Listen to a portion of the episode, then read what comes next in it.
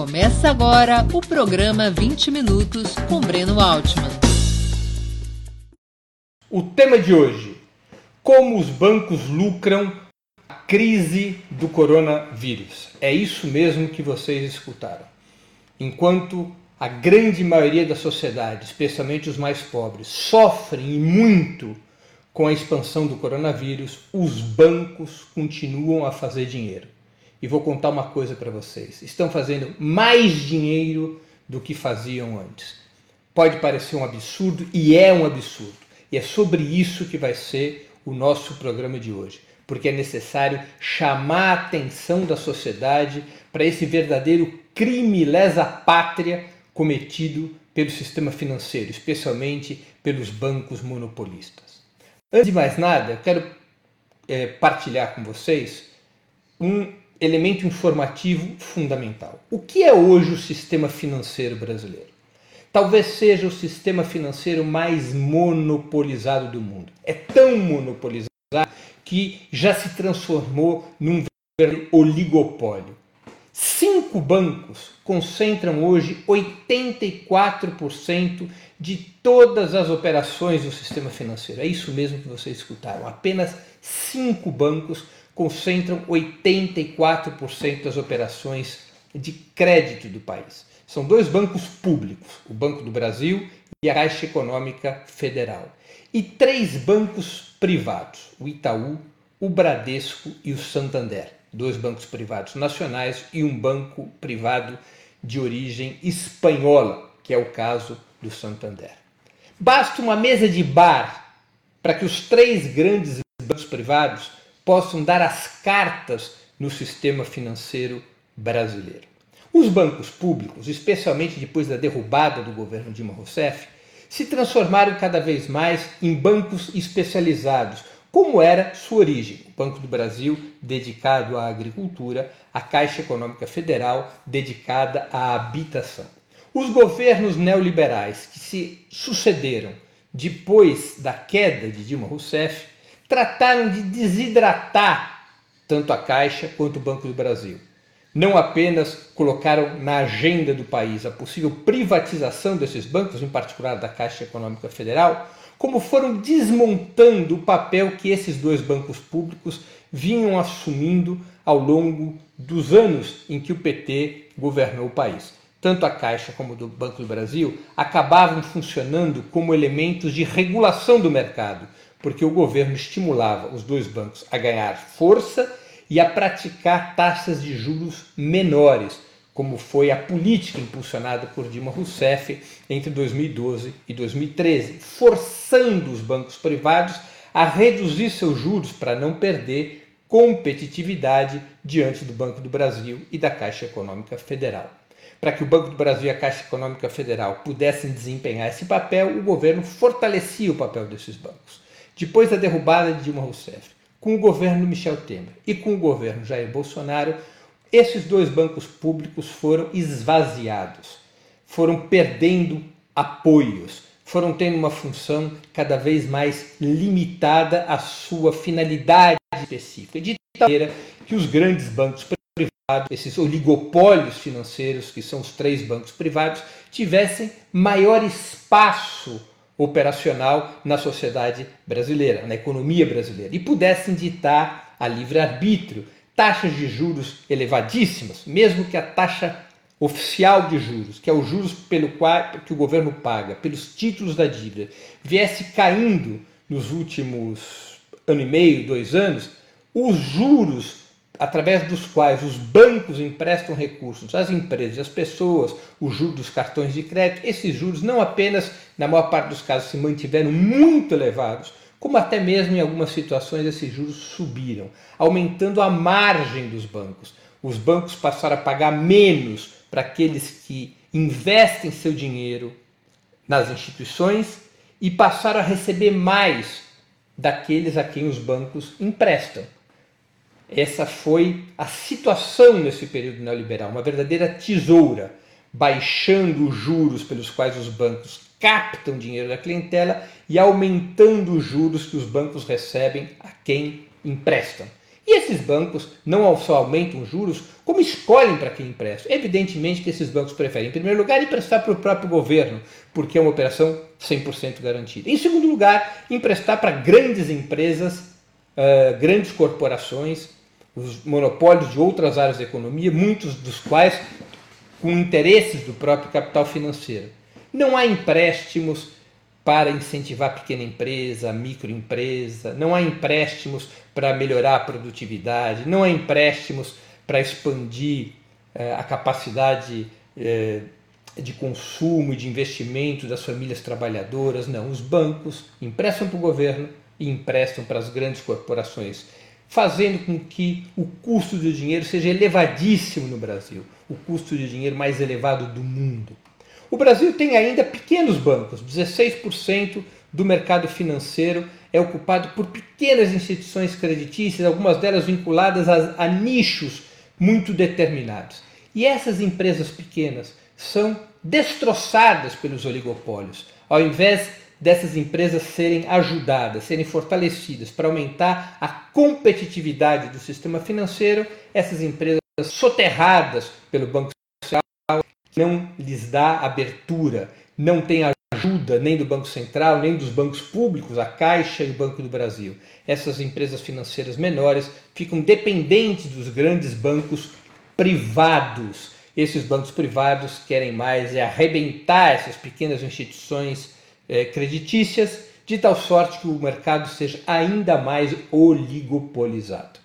Essa é a realidade brasileira, que não mudou em nada com o coronavírus. Ao contrário, piorou. E se está prestando pouca atenção a isso. Desde o final de fevereiro, o governo do senhor Jair Bolsonaro, que comete os crimes que comete na saúde pública, esse governo também tratou de eh, impulsionar, de facilitar a vida dos bancos. Bolsonaro é isso: é maltrato à saúde pública e só alegria para a saúde dos bancos. Logo no dia 20 de fevereiro, o Banco Central divulgou mudanças nas regras dos chamados depósitos compulsórios. Os bancos são obrigados a deixar uma parte dos depósitos que recebem no Banco Central, para o Banco Central poder controlar a expansão monetária no Brasil. Em tese, quanto maior a expansão monetária, quanto mais dinheiro circula na sociedade e na economia, maior a pressão inflacionária então, o que faz o Banco Central? Retém parte dos depósitos no próprio Banco Central, pagando juros aos bancos, mas juros relativamente baixos, de tal maneira que não haja muita expansão monetária. Pois bem, o governo do senhor Jair Bolsonaro, Paulo Guedes à frente, logo no dia 20 de fevereiro, como primeiras medidas para enfrentar, do ponto de vista econômico e social, o coronavírus, o que fez o Banco Central? Diminuiu a a compulsoriedade, a taxa obrigatória dos depósitos compulsórios de 25% para 17%. Isso significou a liberação imediata de 68 bilhões de reais para os bancos. Isso, essas medidas foram consolidadas já no dia 23 de março. Além desta liberação de 68 bilhões para os bancos, foi prevista uma gigantesca linha temporária de empréstimos para essas instituições financeiras, tendo como garantia próprios, os próprios créditos que os bancos receber junto aos seus clientes. Isso significou mais 91 bilhões de reais para os bancos. Essa operação foi ampliada ainda mais nas últimas semanas, podendo chegar a 650 bilhões de novos recursos para os bancos. Os bancos vão poder emitir letras financeiras, letras financeiras dessas próprias instituições, garantidas pelas operações de crédito que eles fizeram junto a clientes, e com isso poderão é, é, receber como linhas de crédito do Banco Central até 650 bilhões de reais. Estou aqui citando apenas as medidas mais importantes: 68 bilhões de liberação de depósitos compulsórios, 91 bilhões de linhas especiais de crédito, 650 bilhões de operações casadas com créditos recebidos pelos bancos. E, de acordo com a PEC do Orçamento de Guerra, aprovado na semana passada, o Banco Central fica autorizado, sem limites, a comprar carteiras dos bancos. Isso significa dizer que se os bancos têm títulos em inadimplência, os seus devedores não estão pagando as instituições bancárias, o Banco Central poderá comprar essas carteiras podres de clientes que não recebem, pagando aos bancos por essas carteiras e livrando os bancos de riscos de prejuízos. Como vocês podem ver, um maná de recursos foi oferecido aos bancos. E o que, que estão fazendo esses grandes bancos, especialmente esses três grandes bancos privados? Estão fazendo o dinheiro chegar na ponta, estão fazendo o dinheiro chegar na micro e pequena empresa, estão fazendo o dinheiro chegar no trabalhador que deveria é, receber seu salário com 85% de garantia dos recursos do governo, estão chegando nos municípios, nos estados, estão chegando na linha de ponta que enfrenta a guerra contra o coronavírus? Nada disso. Os bancos continuam a fazer o que sempre fizeram. Eles recebem esses recursos do governo e emprestam para as grandes empresas. Não ajudam as pequenas instituições financeiras que correspondem àqueles 16% do mercado que não é monopolizado não facilitam o crédito para as, os trabalhadores informais e para os trabalhadores por conta própria. Não negociam as dívidas dos, eh, dos clientes que estão enforcados pela situação econômica provocada pelo coronavírus e pelas medidas anteriores neoliberais tomadas pelo governo Bolsonaro. Recentemente foi aceito que os bancos não estão obrigados a negociar as dívidas de quem já possuía uh, uh, pendências antes da emergência da crise do coronavírus. Para vocês terem uma ideia, de 302 mil pedidos de renegociação, renegociação de dívidas apresentados junto ao Banco Itaú, apenas 2% desses pedidos sofreram efetiva renegociação. Os bancos estão aproveitando do dinheiro recebido pelo Banco Central para ganhar mais dinheiro. Os bancos aumentaram as taxas de juros para os empréstimos, alegando que a inadimplência cresceu muito e que, portanto, tem que aumentar a taxa de juros para cobrir essa inadimplência. Mesmo com o governo se comprometendo a comprar as carteiras podres, portanto, assumir os prejuízos desses bancos, os bancos continuam operando com elevadíssimas taxas de juros, além de não ofertar efetivamente os recursos para os micro e pequenos empresários, para os trabalhadores de, por conta própria, para os trabalhadores informais, e esses sequer poderão renegociar suas dívidas. Os bancos continuam a fazer o que sempre fizeram, facilitando a vida das grandes corporações, ganhando dinheiro emprestando para o governo e funcionando como predadores da economia brasileira. Os bancos brasileiros, em especial os bancos, os oligopólios privados, são inimigos da pátria, se comportam como traidores da pátria e deveriam ser tratados por, pelas forças políticas populares, democráticas, como tal, como inimigos da pátria. Não é possível que as forças populares democráticas não coloquem como elemento central do seu programa enfrentar essa situação. Os bancos têm que ser enfrentados, porque eles estão ganhando dinheiro com a morte dos brasileiros. Estão ganhando dinheiro com a paralisia da economia.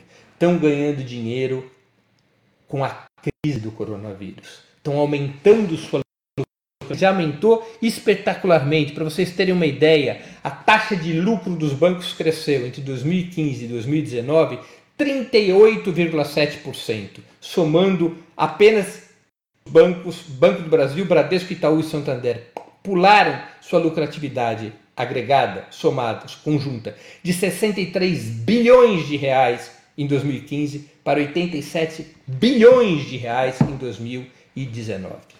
Os bancos estão concentrando riquezas como jamais o fizeram antes. Cada vez concentram mais riqueza e estão aproveitando da crise do coronavírus para aumentar a monopolização, a oligopolização e sua concentração de riqueza. Os bancos querem ter muito dinheiro nas mãos porque ficará, passará a ser um gigantesco negócio depois que a economia aprofundar sua crise, comprar ativos na bacia das almas, tendo esses recursos financeiros disponíveis os bancos emprestarão dinheiro para quem comprará empresas quebradas, para reorganizar essas empresas e vendê-las com gigantescos lucros.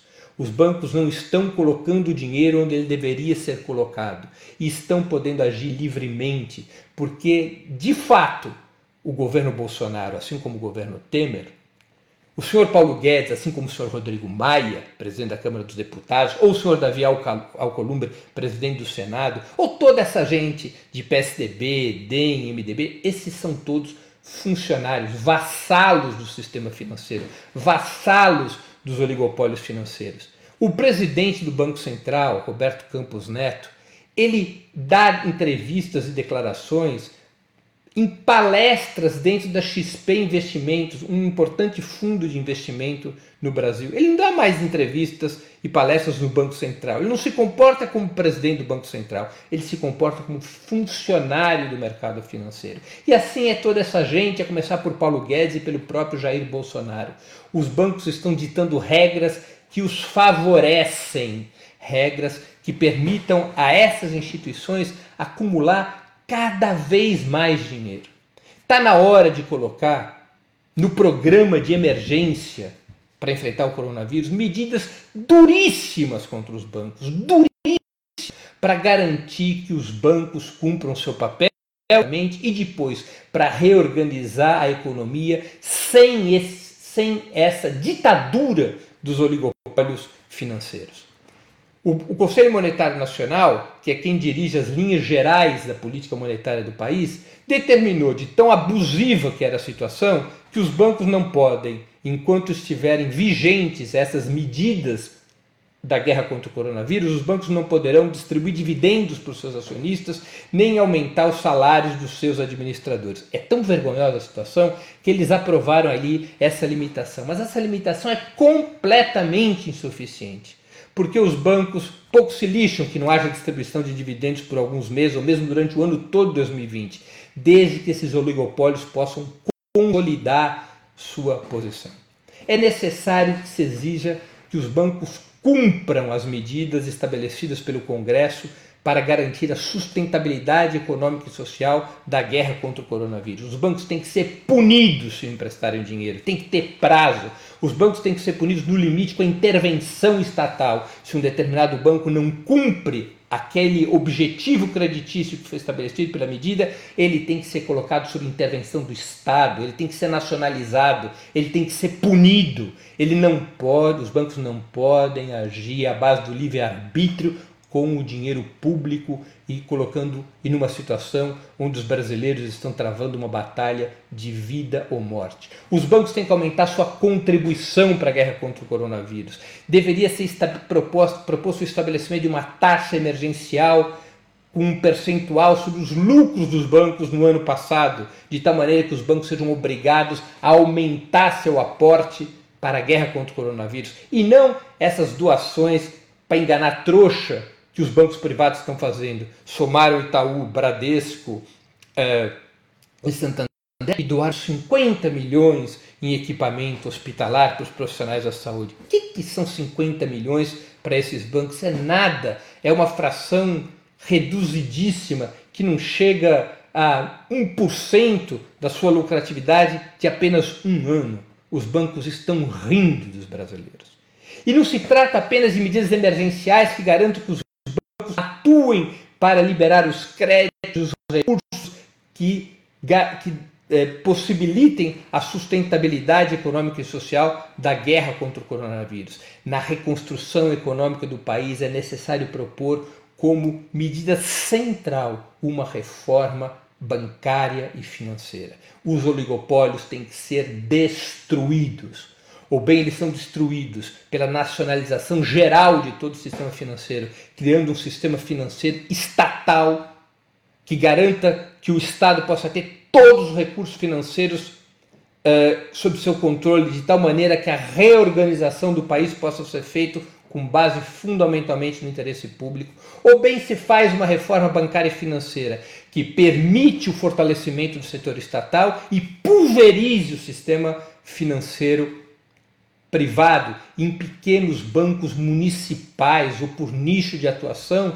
como até países capitalistas liberais já o fizeram, É o caso dos Estados Unidos, onde até muito pouco tempo atrás eram proibidos os bancos nacionais. Os Estados Unidos não pode ter bancos nacionais, não podem ser criados oligopólios nacionais, ao contrário do Brasil. De toda maneira, as forças populares democráticas vão ter que enfrentar isso como reivindicação fundamental, uma reforma bancária e financeira que destrua os oligopólios financeiros, que fortaleça e muito o setor estatal e que impeça o capital financeiro de funcionar como um oligopólio que dá as cartas na economia e, portanto, na sociedade brasileira, incluindo a própria imprensa, porque quem são os grandes anunciantes e os grandes financiadores dos grupos empresariais de comunicação, senão o capital financeiro.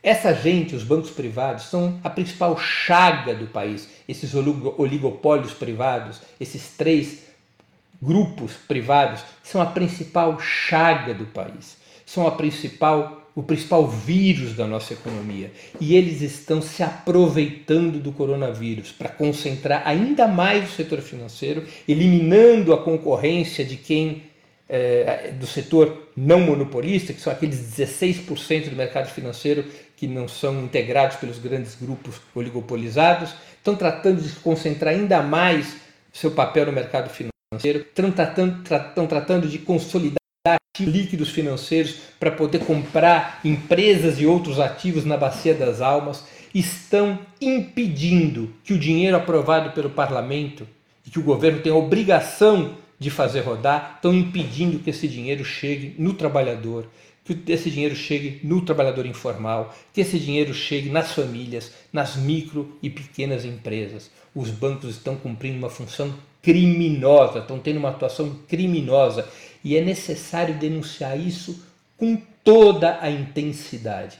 Não é possível que se aceite que os bancos continuem a ganhar dinheiro, que os bancos lucrem com o coronavírus e que esse governo bandido de Jair Bolsonaro e Paulo Guedes e Mourão, que esse governo continue a proteger e a representar os interesses dos banqueiros.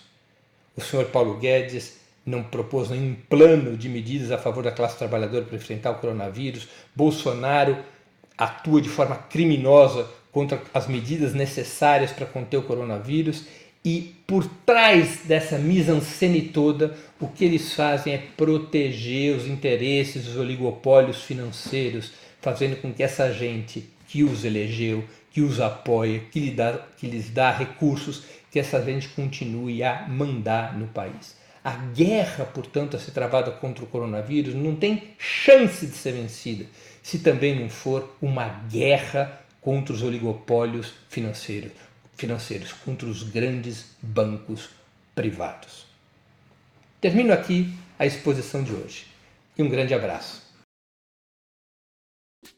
Para assistir novamente esse programa e a outras edições dos programas 20 Minutos, se inscreva no canal do Opera Mundi no YouTube. Curta e compartilhe nossos vídeos, deixe seus comentários. O jornalismo de Opera Mundi é mantido com o seu apoio. Faça uma assinatura solidária em www.operamundi.com.br. Com um pequeno valor mensal, você nos ajuda no desenvolvimento de um jornalismo independente e de qualidade. Obrigado pela audiência e até a próxima.